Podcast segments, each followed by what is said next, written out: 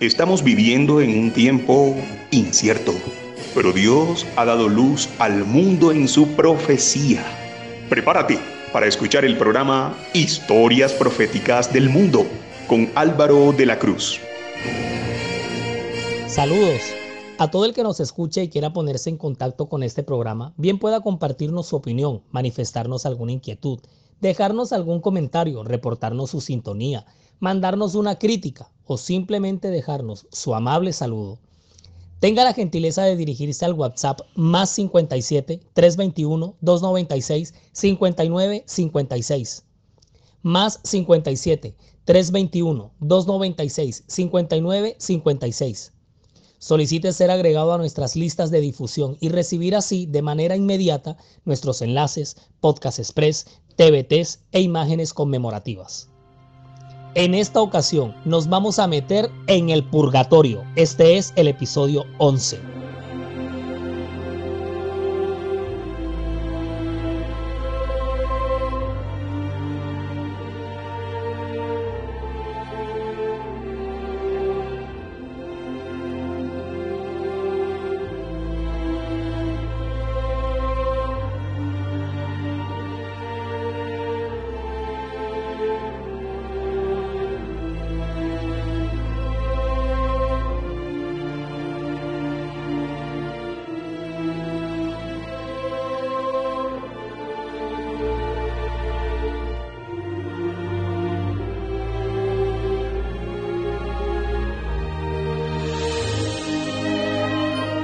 En el episodio anterior quedamos fue pero bañados en sudor de tanto hablar del infierno, de esas llamas devoradoras que saldrán del mismo Dios y que formarán un inmenso lago de fuego en el cual perecerán los impíos, los ángeles caídos y Satanás en el juicio final. Todo eso acontecerá en el juicio final. Oiga, empecé a botar chorros de sudor otra vez solamente haciendo este resumen relámpago. Esa verdad bíblica desvirtúa y echa por tierra de manera radical esa creencia vieja que las almas malas están ardiendo en un infierno de suplicio eterno que queda en el más allá. O sea, eso no es cierto, eso no es bíblico. Recordemos una vez más que los muertos nada saben. Duermen de manera inconsciente hasta que sean despertados por un lado los justos en ocasión de la segunda venida de Cristo y los impíos en ocasión del juicio final después del milenio, donde ahí sí lo que les lloverá será fuego exterminador, el cual erradicará para siempre a lo largo y ancho del cosmos el más microscópico rastro de mal.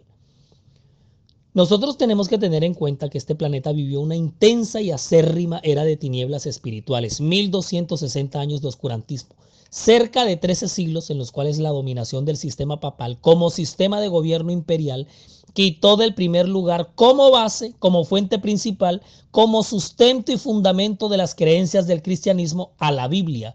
Y en su lugar se colocaron las tradiciones, los dogmas, los decretos, las bulas y una cantidad de cosas más que fue lo que determinó lo que se tenía que creer por todos aquellos años y por medio de una dinámica de agresiva campaña de adoctrinamiento. Sometió la fe del colectivo de las multitudes entre el año 538 y 1798 de nuestra era. El periodo de esos años abarca 1260 años de lo que conocemos en la historia profética del mundo como el oscurantismo. Los siglos que se sucedieron presenciaron un constante aumento del error en las doctrinas sostenidas por Roma. Aún antes del establecimiento del papado, las enseñanzas de los filósofos paganos habían recibido atención y ejercido influencia dentro de la iglesia. Muchos de los, que profesaban ser convertidos se aferraban aún a los dogmas de su filosofía pagana y no solo seguían estudiándolos ellos mismos, sino que inducían a otros a que los estudiaran también a fin de extender su influencia entre los paganos. Así se introdujeron graves errores en la fe cristiana. Uno de los principales fue la creencia en la inmortalidad natural del hombre y en su estado consciente después de la muerte. Esta doctrina fue la base sobre la cual Roma estableció la invocación de los santos y la adoración de María. De la misma doctrina se derivó también la herejía del tormento eterno para los que mueren impenitentes, que muy pronto figuró en el credo papal. De este modo se preparó el camino para la introducción de otra invención del paganismo, a la que Roma llamó purgatorio y de la que se valió para aterrorizar a las muchedumbres crédulas y supersticiosas. Con esta herejía, Roma afirma la existencia de un lugar de tormento en el que las almas de los que no han merecido eterna condenación han de ser castigadas por sus pecados y de donde una vez limpiadas de impureza son admitidas en el cielo el Sacro Imperio Romano empezó a enseñar que aunque la muerte de Cristo hizo posible que los pecados fuesen perdonados, el pecador perdonado debe sufrir algún dolor o tormento de intensidad y duración desconocidas a fin de ser purificado y por consiguiente hecho apto para el cielo. Mientras el papado afirmaba que era teóricamente posible ser limpiado mediante los sufrimientos de esta vida y la muerte personal, ninguno, ni siquiera el sumo pontífice mismo, podía saber si es que tal cosa había ocurrido. En consecuencia, casi todos los creyentes esperaban pasar algún tiempo de duración desconocida en el purgatorio. El no aceptar la doctrina del purgatorio traía la excomunión automática de la Iglesia romana. Tanto el concilio de Trento como el segundo concilio vaticano hablan de que a pesar de que Cristo sufrió por sus pecados, todavía deben hacer expiación por sus pecados en el fuego del purgatorio. Escuchen un poco más de la explicación de esta doctrina por el Segundo Concilio Vaticano, que a la letra dice así. La doctrina del purgatorio demuestra con claridad que aun cuando la culpa del pecado ha sido eliminada, la pena de ella o las consecuencias de la misma pueden continuar para ser expiadas o limpiadas en el purgatorio las almas de los que han muerto en la caridad de Dios y se han arrepentido verdaderamente, pero que no habían hecho satisfacción con la penitencia adecuada por sus pecados y omisiones, son limpiadas después de la muerte con castigos designados para purificar la deuda. Esto lo declaró Austin Flannery en la Constitución Apostólica de la Revisión de las Indulgencias en el tomo 1 en la página 63. ¿Qué es penitencia adecuada? Eso no lo sabe nadie. La iglesia jamás la ha definido. Oigan, pero y a todas estas, ¿dónde dice la Biblia que el castigo purifica el pecado? No, pues pregunto, ¿no? O sea, se vale preguntar, ¿cierto? Oye, pero no, ven, a la parte seria. La creencia en la existencia del purgatorio tergiversa tanto la lógica como la escritura. Romanos 6:23 dice, porque la paga del pecado es muerte, no un tiempo limitado en el purgatorio. Estaríamos perdidos para siempre si no fuera por el sacrificio de Cristo por nuestros pecados. Tampoco el pecado es de tal composición o calidad que alguna clase de sufrimiento de Cristo por nuestros pecados. ¿Sí? Que alguna clase de sufrimiento pudiera purificarlo del corazón y el alma.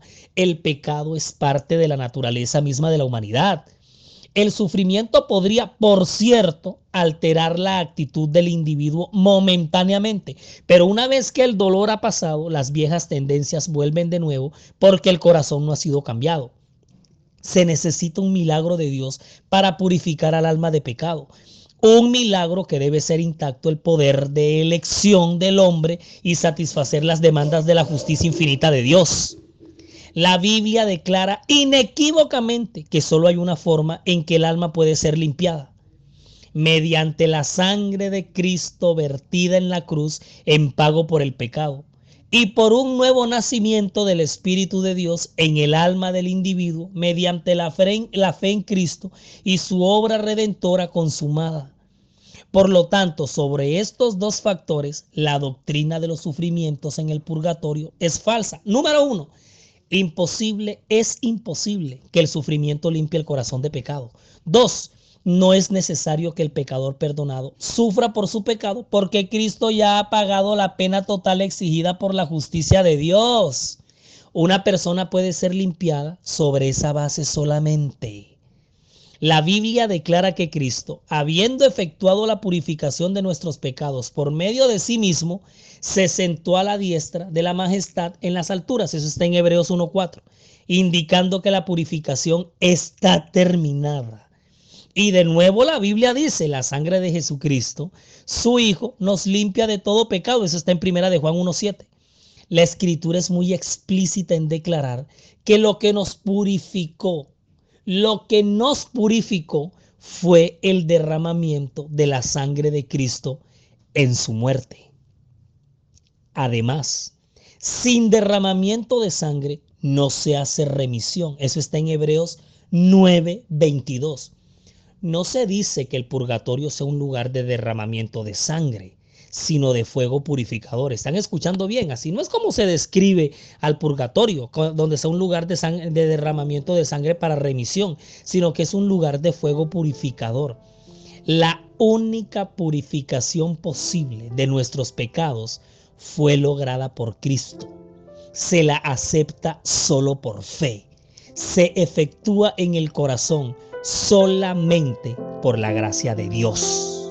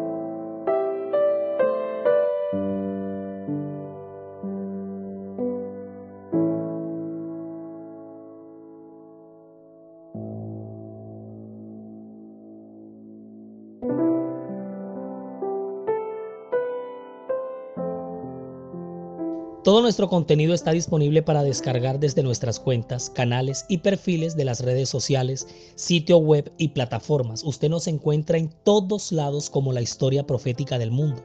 En Spotify, en Google Podcast, en Facebook, en Instagram y en YouTube. Siga nuestro canal. Dele me gusta a los videos y active la campanita de notificaciones para que le llegue de inmediato cualquier contenido que se vaya compartiendo. Nuestra página oficial en internet es www.lahistoriaprofeticadelmundo.com www.lahistoriaprofeticadelmundo.com Es diseñada y administrada por Sama, agencia de marketing digital de la cual el poderoso Edinson Galván es el gerente.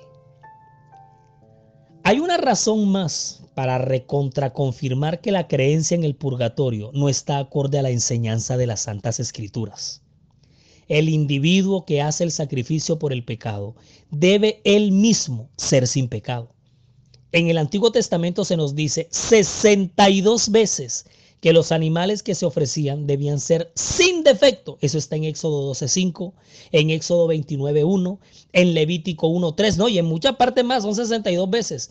Estos eran tipos o símbolos de Cristo, el Cordero de Dios sin pecado, santo, que quitaría el pecado del mundo. Eso está en Juan 1, 29 y versículo 36. En fin, ninguna cantidad de sufrimiento que el pecador experimente aquí o en el purgatorio podría jamás purificarlo a, purificarlo a él del pecado. No, y ni a ninguno, a nadie. Solo un sacrificio sin pecado sería suficiente y ya Cristo se presentó como sacrificio. La impecabilidad absoluta era esencial o Cristo no podría haber muerto por nuestros pecados. Él habría estado bajo la pena de muerte por sus propios pecados. Por tanto, Pedro dijo de Cristo que él, el justo, sufrió por nosotros los injustos para llevarnos a Dios. Escuchamos bien, a Dios, no a ningún purgatorio. Eso está en Primera de Pedro 3, 18. Y es el mismo Pedro el que añadió que los que carecen de esta seguridad se han olvidado de que han recibido la purificación de sus antiguos pecados. Eso está en segunda de Pedro 1.9. Uf, tremendo, tremendo pasaje. Si hemos confiado en Cristo como nuestro Salvador, debemos aceptar por fe el hecho de que Dios nos ha purificado por medio de la obra consumada de Cristo. La idea del purgatorio, un lugar ficticio de purificación final, fue introducida por el Papa Gregorio el Grande en el año 593. Estamos hablando de los finales del siglo VI. Y les cuento que había tal renuencia en aceptar la idea que ya era contraria a la escritura. Era contraria a la escritura. Y es que el purgatorio no se hizo un dogma romano oficial por casi 850 años, solo hasta el concilio de Florencia en 1439. Estamos hablando de, del siglo XIII. Ninguna doctrina había aumentado tanto el poder de la iglesia sobre sus miembros, ni añadido tanto sus ingresos hasta que llegó esta. La amenaza del purgatorio colgaba sobre los creyentes quienes daban ofrendas con frecuencia a la iglesia por su ayuda en sacarlos de ese lugar de tormento imaginario. Roma prometía que si seguían sus decretos, su ser querido finalmente sería librado del purgatorio y entraría al cielo. Sin embargo, la iglesia hasta el día de hoy no ha podido definir por cuánto tiempo cualquier persona debe pasar en el purgatorio, ni cuánto de ese tiempo se acorta por cualquier medio que se ofrezca. Es una necedad extrema confiar la liberación del individuo del purgatorio a una iglesia que ni siquiera puede definir cuánto tiempo la persona debe pasar allí por cada pecado, ni cuánto tiempo cada ritual o acto de penitencia reduce el sufrimiento en el purgatorio. No obstante, los creyentes en la actualidad continúan dando ofrendas a la iglesia para los que empezaron a ser llamadas las almas benditas del purgatorio. No, y grandes sumas se dejaron en muchos testamentos de humildes feligreses así como de personajes de la élite, como por ejemplo Enrique VIII. Estas grandes sumas de dinero eran dejadas en potestad de la iglesia para dejar pagas muchas ceremonias para que se oficiasen en favor del alma purgante del difunto. El concilio de Trento el segundo concilio vaticano y el código del derecho canónico resultante contienen muchas reglas complejas para aplicar los méritos de los vivos y especialmente las ceremonias a los difuntos en la purificación de sus pecados y para reducir el tiempo en el purgatorio. La iglesia ofrece el sacrificio pascual por los difuntos a fin de que las almas puedan ser ayudadas por las oraciones y los vivos puedan ser consolados por la esperanza. Entre las misas por los difuntos, la misa de funeral en la que tiene es la que tiene el primer lugar en importancia. Una misa por los difuntos puede celebrarse tan pronto como se reciban las noticias de una muerte. Eso lo sigue afirmando Austin Flannery en la Constitución Apostólica de la Revisión de las Indulgencias en el tomo 1 en la página 205. Uno de los principales promotores de esta doctrina horriblemente falsa, pero inteligentemente lucrativa, fue un monje agustiniano llamado Agustino Triunfo. En su época, en el siglo XIV, estamos hablando de los años 1300, los papas gobernaban como monarcas absolutos, tanto respecto en el cielo como en la tierra. Ese era el dogma. Mediante su poder de atar y desatar, ellos no solamente establecían y deponían reyes y emperadores, sino que se creía que podían a discreción abrir y cerrar las puertas del, desde el mismísimo cielo a la humanidad. Ahora, el genio de triunfo extendió esta autoridad por orden del Papa Juan XXII a un tercer reino. Von Dollinger explica lo siguiente, abro comillas. Se había dicho que el poder del vicario de Dios se extendía sobre dos reinos, el terrenal y el celestial. Desde fines del siglo XIII se añadió un tercer reino, el gobierno sobre el cual los teólogos de la curia habían asignado al Papa. El purgatorio. Eso está en la obra institucional del sistema papal llamada El Papa y el Concilio por Ignaz von Dollinger. Está en las páginas 186 y 187. Ojo, nariz y ceja, porque ahora sí que les tengo espero la última. Póngale cuidado. Para utilizar la Biblia como fundamento para semejante cosa, los teólogos, los padres de la iglesia, por aquellos años que ya hemos mencionado aquí, se apoyan en Segunda de Macabeos. Segunda de Macabeos, un libro apócrifo que solo está incluido en la compilación del canon de la Biblia romana. Ajá, ¿y qué es eso de apócrifo? Canon, ¿qué es esa vuelta? Apócrifos se les llama a una serie de libros de valor histórico más no inspirados, como precisamente estos, los de los macabeos, que sí existieron, Judith, Baruch y otros más, y al agruparlos conforman una colección sagrada llamada Canon. Gavin cuenta de cómo en sus días, a principios del siglo XVIII, los años 1700, todavía se enseñaba comúnmente que había ocho niveles en el purgatorio los pobres estaban en el nivel más bajo, donde el fuego era más frío, con los reyes en los niveles más altos, donde el fuego era más caliente. Se suponía que Dios en su bondad lo había planeado de esa forma porque los reyes y nobles podían pagar más a la iglesia para hacer salir a sus almas benditas, mientras que los pobres podían pagar poco. Hola, la vaina no la cuenta aquí, la piensa, oye. Cuenta de gente pobre que cuando les decían que un pariente que recién había muerto estaba entre los mendigos en el purgatorio, juntaban a duras penas el dinero para que se oficiaran suficientes misas a fin de que los movieran a un nivel más arriba.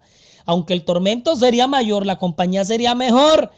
Por lo tanto, los sacerdotes cobraban dinero tanto para aumentar el tormento en el purgatorio como para sacar a las pobres almas de allí.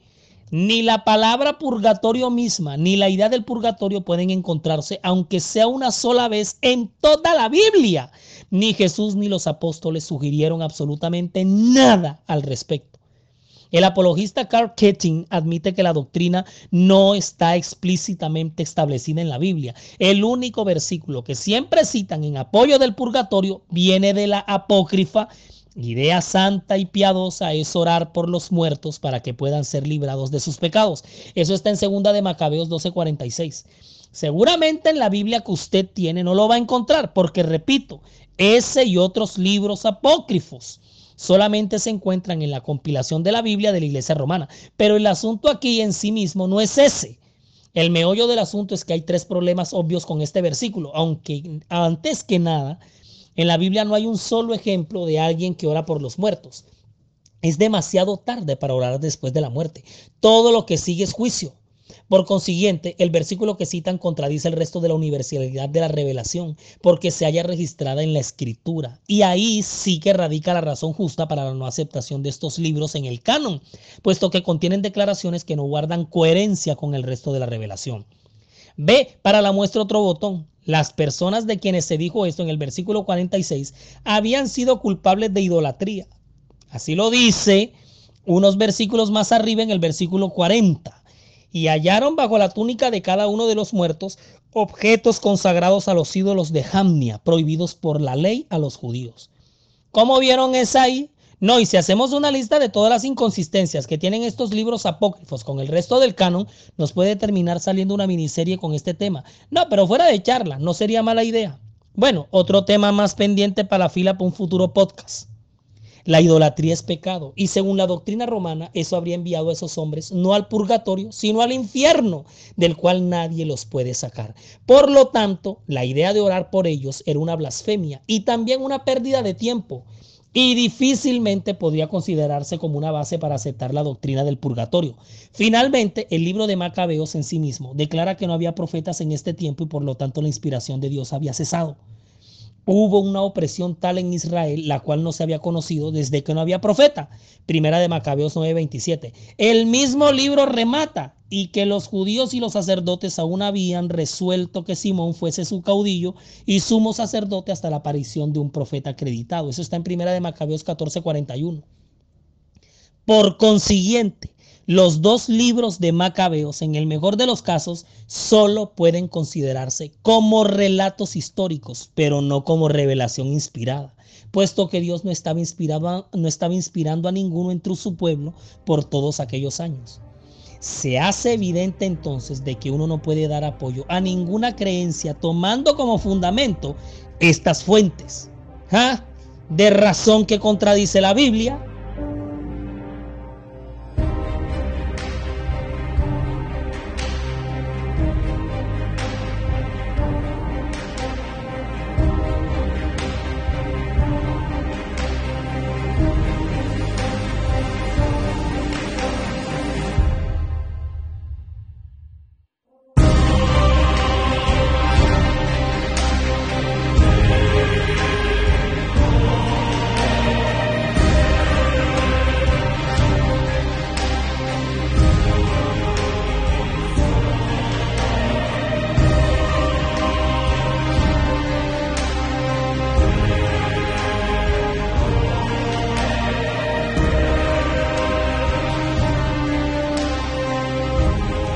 historia profética del mundo se transmite todos los lunes desde las 8 y 30 de la mañana por Radio Intelectual Adventista, que emite su señal desde Carolina del Norte en Estados Unidos.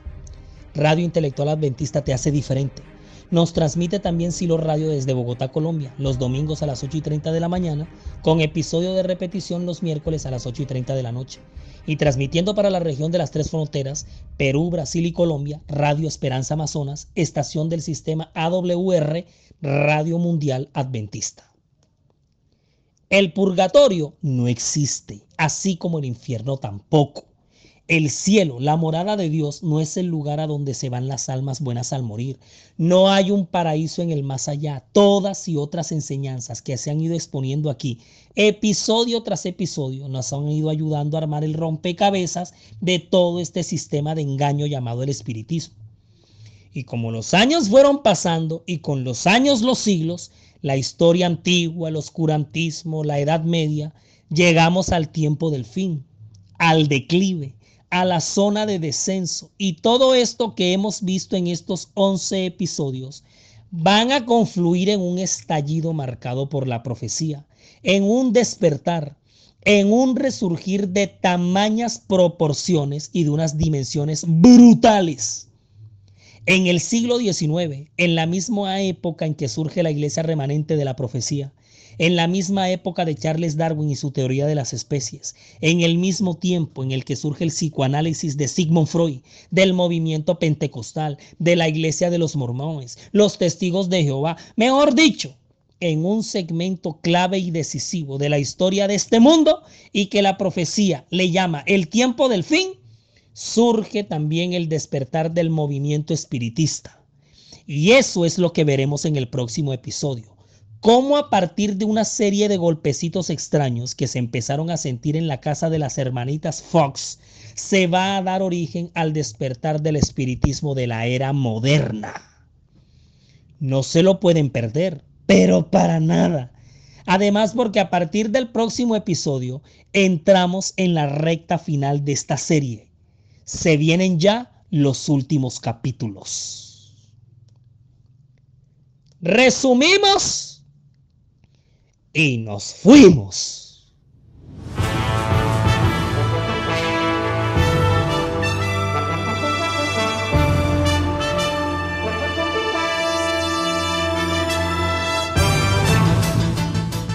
Uno, la creencia en el purgatorio no es bíblica, es otra invención humana con intenciones puramente humanas.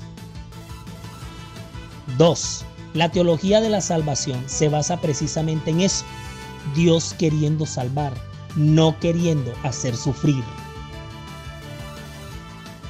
3. Los promotores de esta enseñanza tuvieron como telón de fondo el poder de dominio de la iglesia romana. Ese fue el principal móvil. 4. El purgatorio anula el sacrificio de Cristo, quien ya se entregó una vez y para siempre con el objetivo de hacer provisión para la salvación. 5. Contemplando el plan de salvación que se acepta por fe fuera de purgas, penitencias, autocastigos u obras propias, produce para ustedes Daniela Ponte. Diseña y grafica May Vanegas, relata Álvaro de la Cruz y para todos ustedes un feliz día.